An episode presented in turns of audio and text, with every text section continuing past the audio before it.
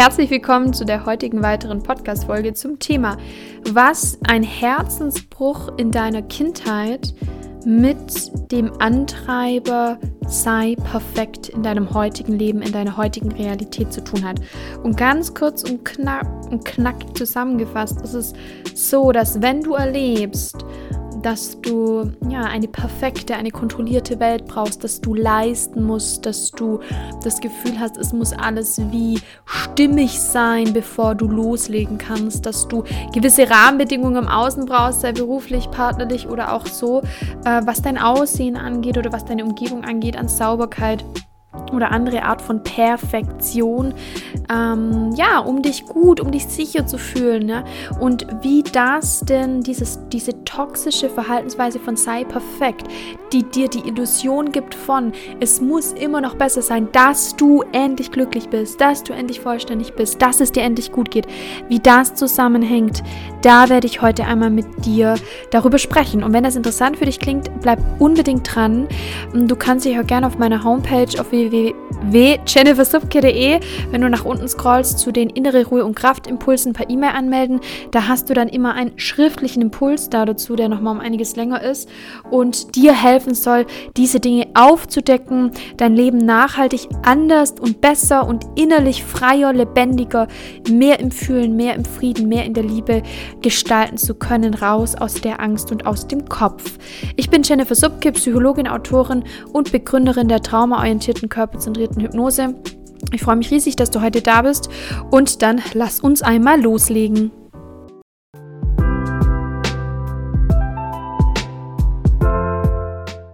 Wir alle Menschen haben Herzensbrüche erlebt und auch du.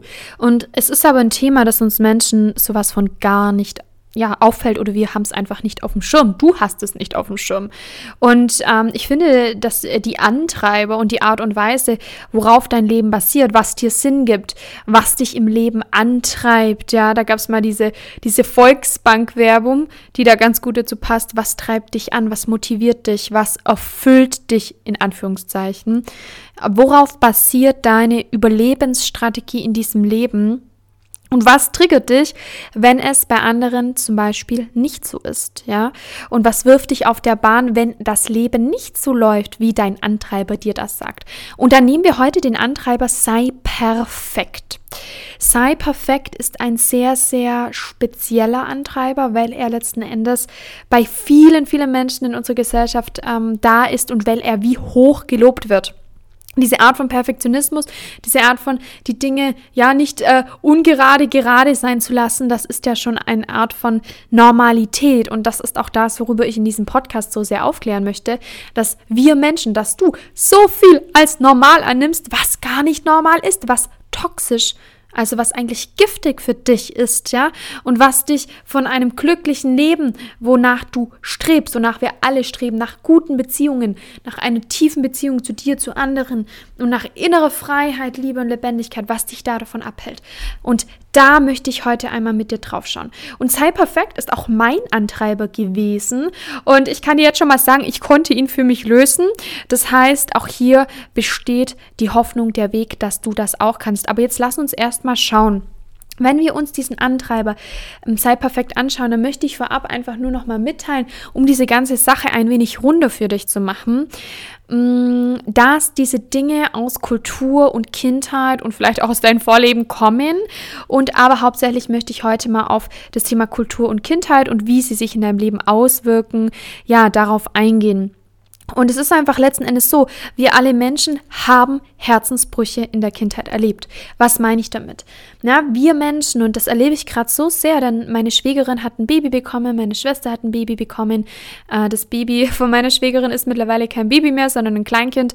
Das ist jetzt fast anderthalb Jahre alt. Und da erlebe ich einfach ein tiefes Mitspüren, was dieses Kind eigentlich ausmacht. Und das ist so spannend, weil ich, ich bin so ein Mensch, der gern beobachtet und der gern ja in sich einfach auch spürt spürt und mittlerweile sehr offen ist zu merken, ach ja, Wahnsinn. Ähm, und hautnah diese Dinge miterleben mag. Sei es mit meinen Klienten, sei es dort und ein, ich bin mittlerweile an dem Punkt, dass ich eine sehr neugierige, kindliche, offene Haltung habe von, ah, interessant. Und ähm, ja, diese, diese Art von Beruf, die ich mache, zur Berufung äh, gemacht habe und das wirklich täglich, jede Minute, jede Sekunde lebe und da keine Trennung mehr mache oder machen möchte. Und da ist es so, wenn ich den kleinen Mann von meiner Schwägerin beobachte, dann sehe ich ein Wesen ähm, oder auch das kleine Baby, das jetzt ganz frisch geschlüpft ist, wenn man das so sagen kann. Ähm, meine Schwester sieht das wahrscheinlich anders, aber bei meiner Schwester, das jetzt eine Woche alt ist, dann sehe ich da unglaublich viel Liebe. Ja, also diese kleinen Wesen, die kommen zur Welt und die sind pure Liebe. Und Liebe ist unsere, in unserer Gesellschaft ein so missverstandenes Wort oder ich würde sagen auch Feld oder ein missverstandenes, ähm, ja, missverstanden gelebt oder ein missverstandenes Konstrukt. Liebe verankern wir aufgrund von ja diesen ganzen Romanzen, die wir immer sehen im Fernseher, ähm, die ganzen Geschichten von es war einmal und äh, wird nicht mehr, ja so gefühlt. Ähm, Märchen und so weiter. Also alles, was du von Kindern eingeflößt bekommt, bekommst, ist so ein bisschen dieses romantische Liebe, ne? Die romantische Liebe. Und Liebe ist aber etwas, das viel weiter hinausgeht. Mal ganz davon abgesehen, dass so viele Menschen auf, auf dieser Erde einfach keine Beziehung haben, sondern eine Übereinkunft und Liebe mehr mit Abhängigkeit oder Unabhängigkeit assoziiert wird und wenig mit wirklich miteinander, ja, in einem Sein, in einem liebevollen Dasein, in einer Zuneigung zu sein. Aber dazu, äh, genau, super gern in den anderen Podcast-Folgen und gleichzeitig, ähm, ja, super gern nehme ich da dazu auch noch was auf. Und dennoch ist es mir wichtig, das zu sagen. Und zwar, Liebe ist etwas Vollkommenes. Liebe findest du überall. Liebe ist ein Zustand, ein biologischer, biologischer Zustand deines Nervensystems. Das heißt, wenn ich du dich jetzt auch getriggert fühlst von, von dem, dass ich sage Liebe, dann kann es sein, dass du das auch wie abwertest und sagst, ach ja, Liebe. Ja, kommen wir jetzt zurück in die Zeit der Hippies irgendwie, wir lieben uns alle, ja. Nein, darum geht es nicht. Es geht wirklich um die wahre Essenz des Lebens und die Essenz des Lebens ist Liebe.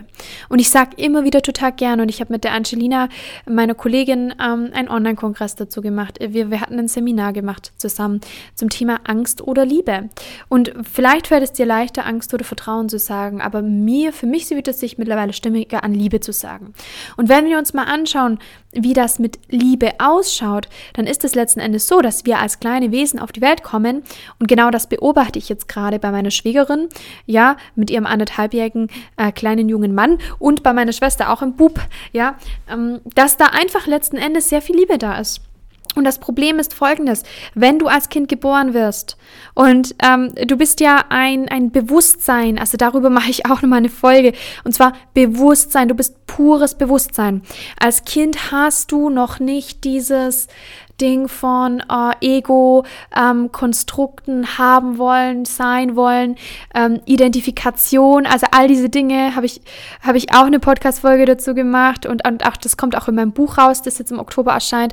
Also diese ganzen Ego-Geschichten, diese ganzen Gesellschaftsgeschichten, diese ganzen Dinge, die dir übergestülpt werden, ja, das sind alles Dinge, die hast du da noch nicht als Kind. Du bist also wahre Essenz. Wahre Essenz bedeutet wahre Liebe. Denn alles in sich ist in der Essenz Liebe. Alles. Ja, und es ist letzten Endes einfach so, wenn deine Essenz von Liebe auf die Welt kommt, dann bist du sehr weich. Und ich beschreibe das beim Baby sehr gern als, stell dir vor, das Baby an sich ist sehr weich, ja, es ist sehr verletzlich, sehr weich. Und das geht wieder damit einher. Also Liebe bedeutet immer, immer, immer Verletzlichkeit immer Verletzlichkeit und Schwäche. Schwäche ist auch ein Konstrukt, was von uns Menschen super abgewandelt wurde in etwas, das wir ablehnen, ja. Ich sag mal, das Trauma von gut und böse, das Trauma von was ja, ist angebracht und was ist nicht angebracht und was ist nicht angebracht und was, wo sagen wir bäh, dann ist das dieses Thema von Schwäche. Und Schwäche und Verletzlichkeit, ja, per se sind Eigenschaften, die Liebe ermöglichen. Und dieses Kind kommt auf die Welt als pure Liebe Und letzten Endes passiert Folgendes, ist, die Welt des Kindes sind die Eltern. Das heißt, die Eltern sind die Raum des Kindes. Und dementsprechend lernen die Eltern und lernt, lernt das Kind von den Eltern ein bisschen, wer bin ich? Was bin ich? Wo bin ich hier? Wo bin ich gelandet? Ja, also es ist wie ein Erfahren, Erfahren und das auf sehr tiefer Ebene. Kinder lernen neuronal 300 Mal schneller als Erwachsene. Das heißt, sie sind pure Meister darin, sich zu formen. Ja, es ist wie ein Formen. Und diese Art von Formen und von fester werden, leiten sie davon ab, wie denn ihr Kontakt zu den wichtigsten Personen ist, zu den Eltern und vor allem zu der Mutter. Ja, vor allem zu der Mutter. Ganz wichtig. Und da ist es einfach so, dass wenn die Mama tausend Themen hat, dass wenn die Mama tausend Dinge hat zu kompensieren, tausend Ego-Geschichten hat und zum Beispiel den Antreiber sei perfekt, auf den wir gleich noch eingehen, dann ist das letzten Endes so, dass sich das automatisch auf das Kind überträgt, weil sie, und das geht überhaupt nicht anders, ja, sehr, sehr unterbewusst, weil sie im Kind diese Tendenzen unterdrückt, ja, und weil sie dieses Feld, es ist wie ein Abgespaltensein, es ist wie ein Trauma, Trauma heißt immer Verwundung, wie ein, wie ein nicht vollständig sein, dieses Puzzlestück bei der Mama nicht da ist. Und dementsprechend, wenn das Kind in, in seiner Art und Weise Liebe aussendet und und dieses Puzzlestück nicht da ist und die Mama darauf nicht reagieren kann, nicht adäquat reagieren kann oder gar merkt, oh, da ist irgendwie kein, nichts, ja, und, und da abwehrend reagiert, dann macht das was mit dem Kind und das wird transgenerational an das Kind weitergegeben. Und in dem Moment findet ein Herzensbruch statt. Mm, ich möchte dir das mal ganz konkret an einem Beispiel erläutern. Sagen wir mal, Du bist in eine Familie reingewachsen, die sehr, sehr sportlich ist, die sehr, sehr viel ähm, on Tour ist, die ja, die einfach immer sehr, sehr umtriebig ist.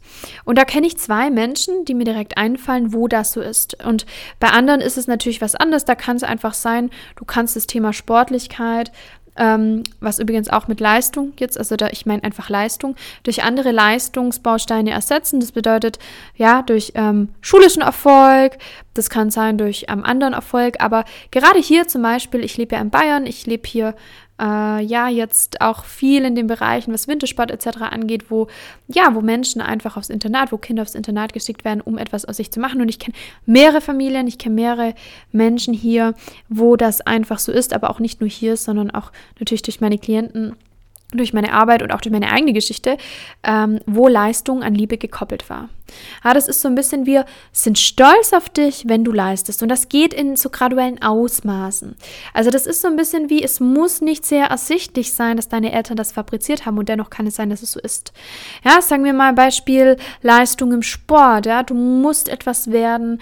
Deine Eltern versuchen, deine Mama versucht über dich zu kompensieren, ihre, ihre eigenen Minderwertigkeitsgefühle und versuchst, dass du etwas wirst. Und du bist dein ganzes Leben damit beschäftigt, immer zu leisten, immer zu tun, bist vielleicht super sportlich, gehst auf ein Sportinternat, machst immer weiter oder was weiß ich, ähm, gibst super Noten ab, schaust, dass du immer, immer, immer perfekt bist, ja, das, das ist so dieses Ding. Und ähm, dann kann es aber auch sein, du bist in einer Familie, die sehr viel Wert auf Attraktivität legt, dann versuchst du einfach immer wunderschön zu sein.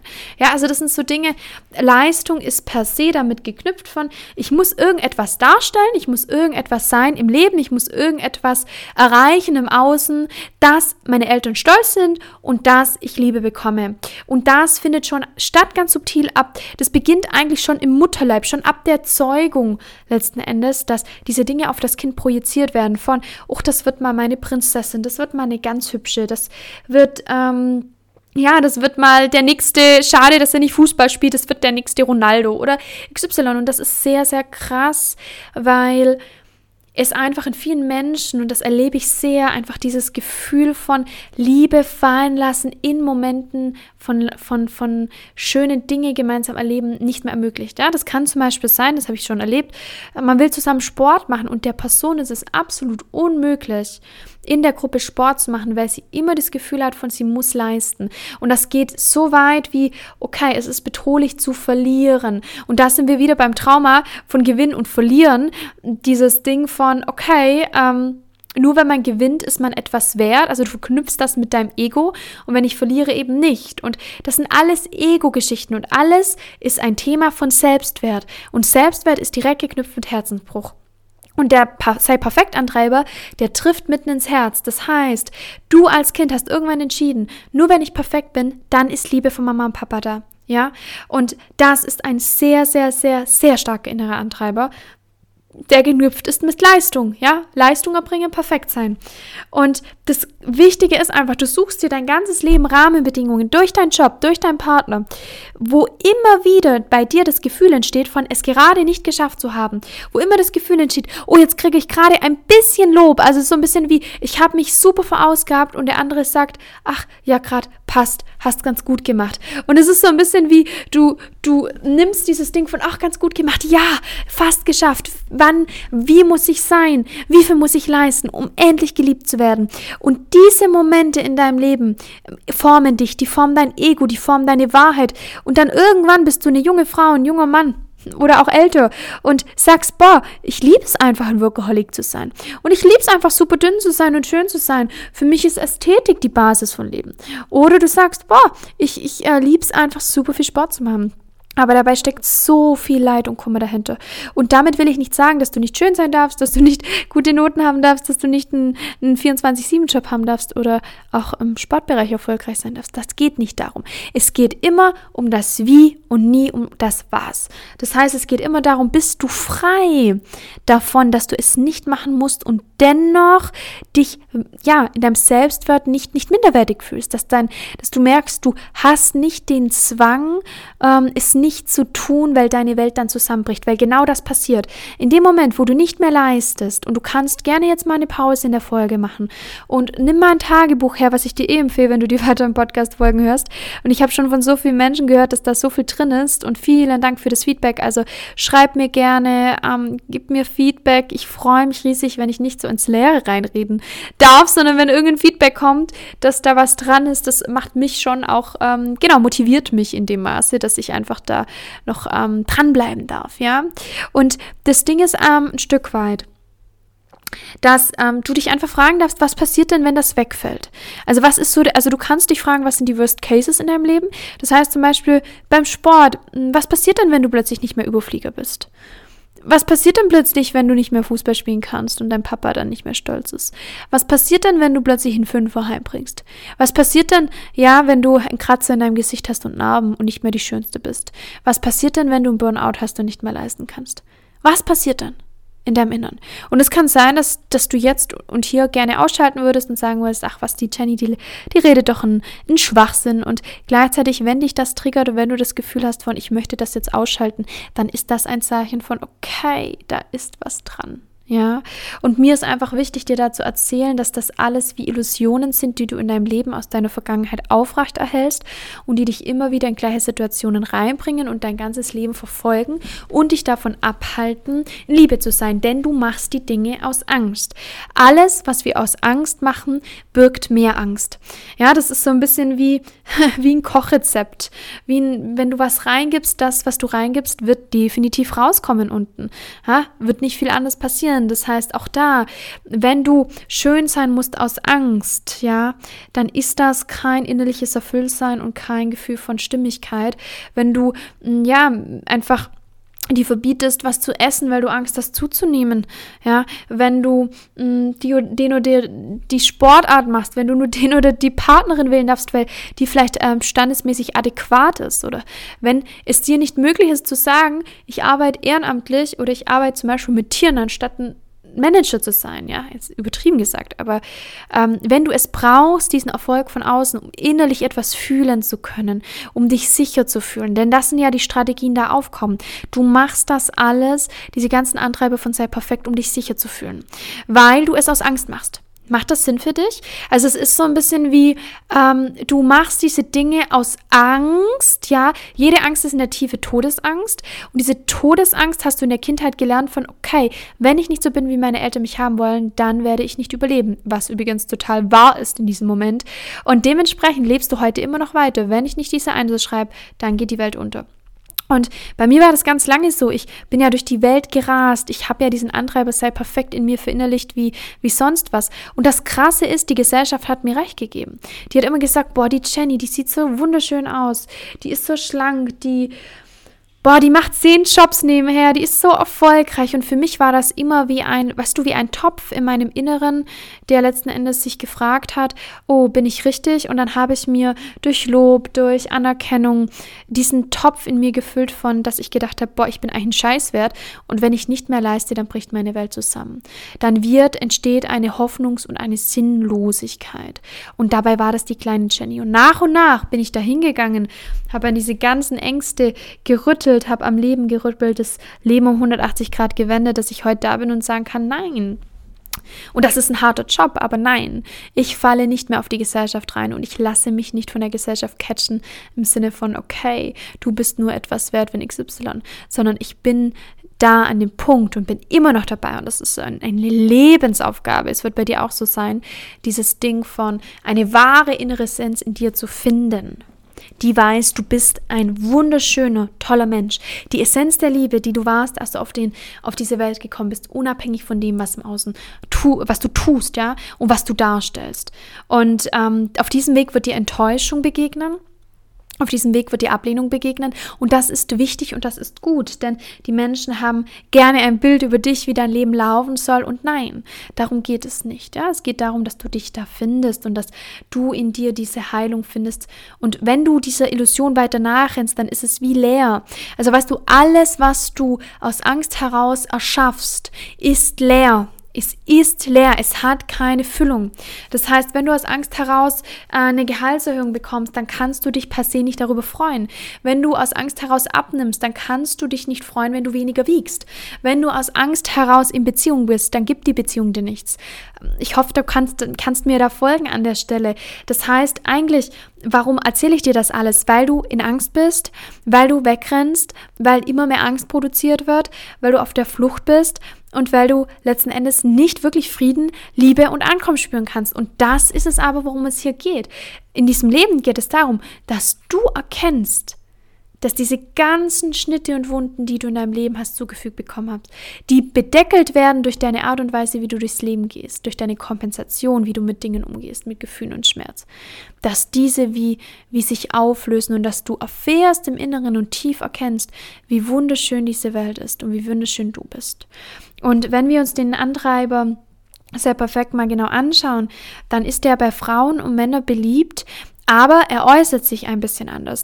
Und da habe ich ganz interessanterweise von einer äh, Klientin von mir, die den letzten Innere Ruhe und Kraftimpuls per E-Mail bekommen hat, habe ich eine Nachricht bekommen, die gesagt hat, oh, ich erkenne mich 99 Prozent wieder, aber dieses 1 Prozent mit der Schönheit, das ist bei mir nicht so.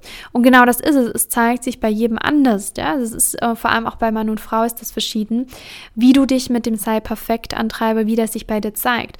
Und vor allem ist es einfach so, dass ähm, du eigentlich die Welt äh, mit diesem Sei perfekt Antrieber und ich habe dir ja gerade erzählt, wo, woher der kommt, dass du die einfach wie einen ähm, nur als einen sicheren Ort, also ist genau das, also du stellst durch diesen, durch diesen Sei-Perfekt-Antrieb und durch die Ergebnisse, die du durch Sei-Perfekt ähm, kreierst, stellst du sicher, dass dein Nervensystem, und das ist wieder biologisch, sich sicher fühlt, okay? Das bedeutet, so viel wie du empfindest die Welt nur als einen sicheren Ort, wenn alles perfekt ist.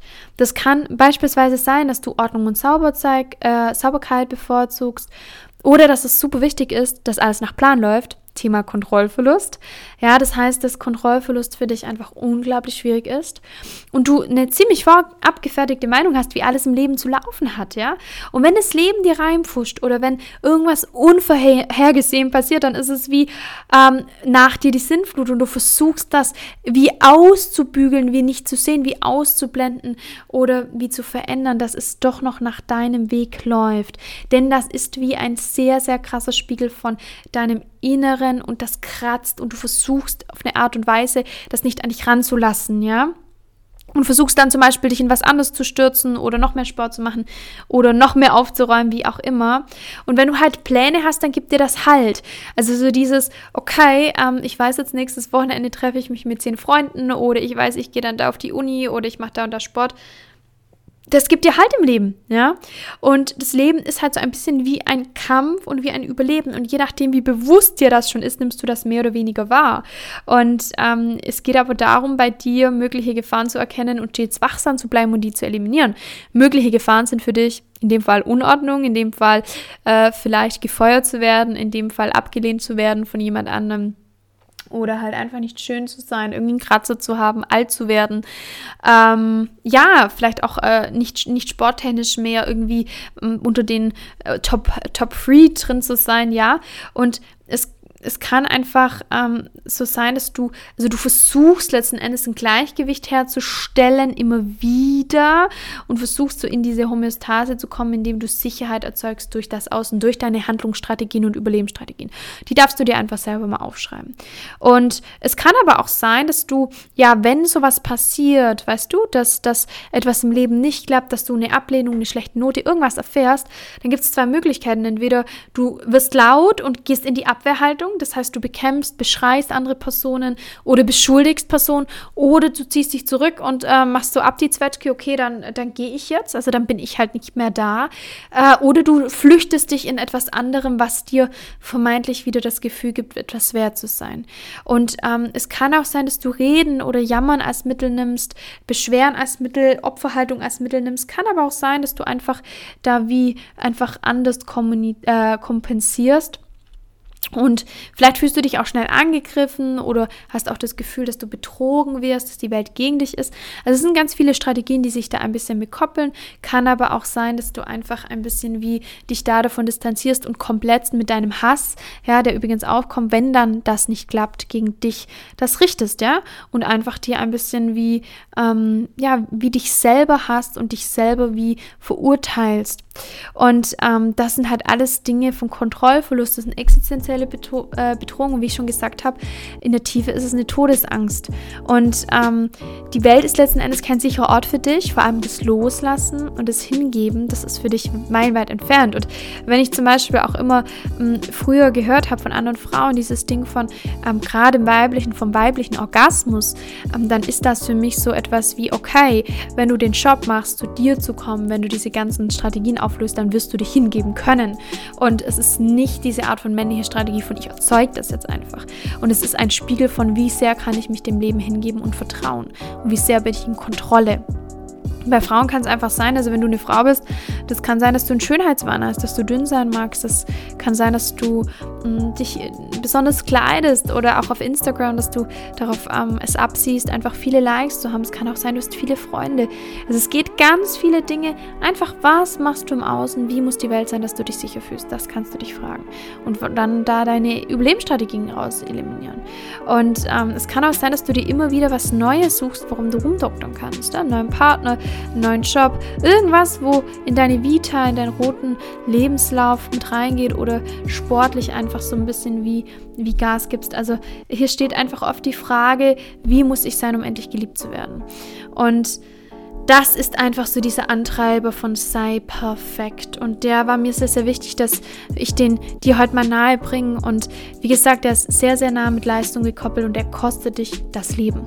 Ja, wenn man jetzt mal so krass sein darf. Und ich spreche aus eigener Erfahrung und mir ist es sehr, sehr wichtig, diese Themen zu teilen, denn meine Aufgabe ist es, und das habe ich für mich in diesem Leben entdeckt, die Menschen dich wieder ins Fühlen zu bringen und das Leid zu reduzieren, das so erzeugt wird aufgrund von dem, was in der Vergangenheit war und wie wir heute die Vergangenheit als Verlängerung immer wieder aufrechterhalten. Durch unsere Strategien. Ja, das war die heutige Podcast-Folge. 30 Minuten haben wir geschafft.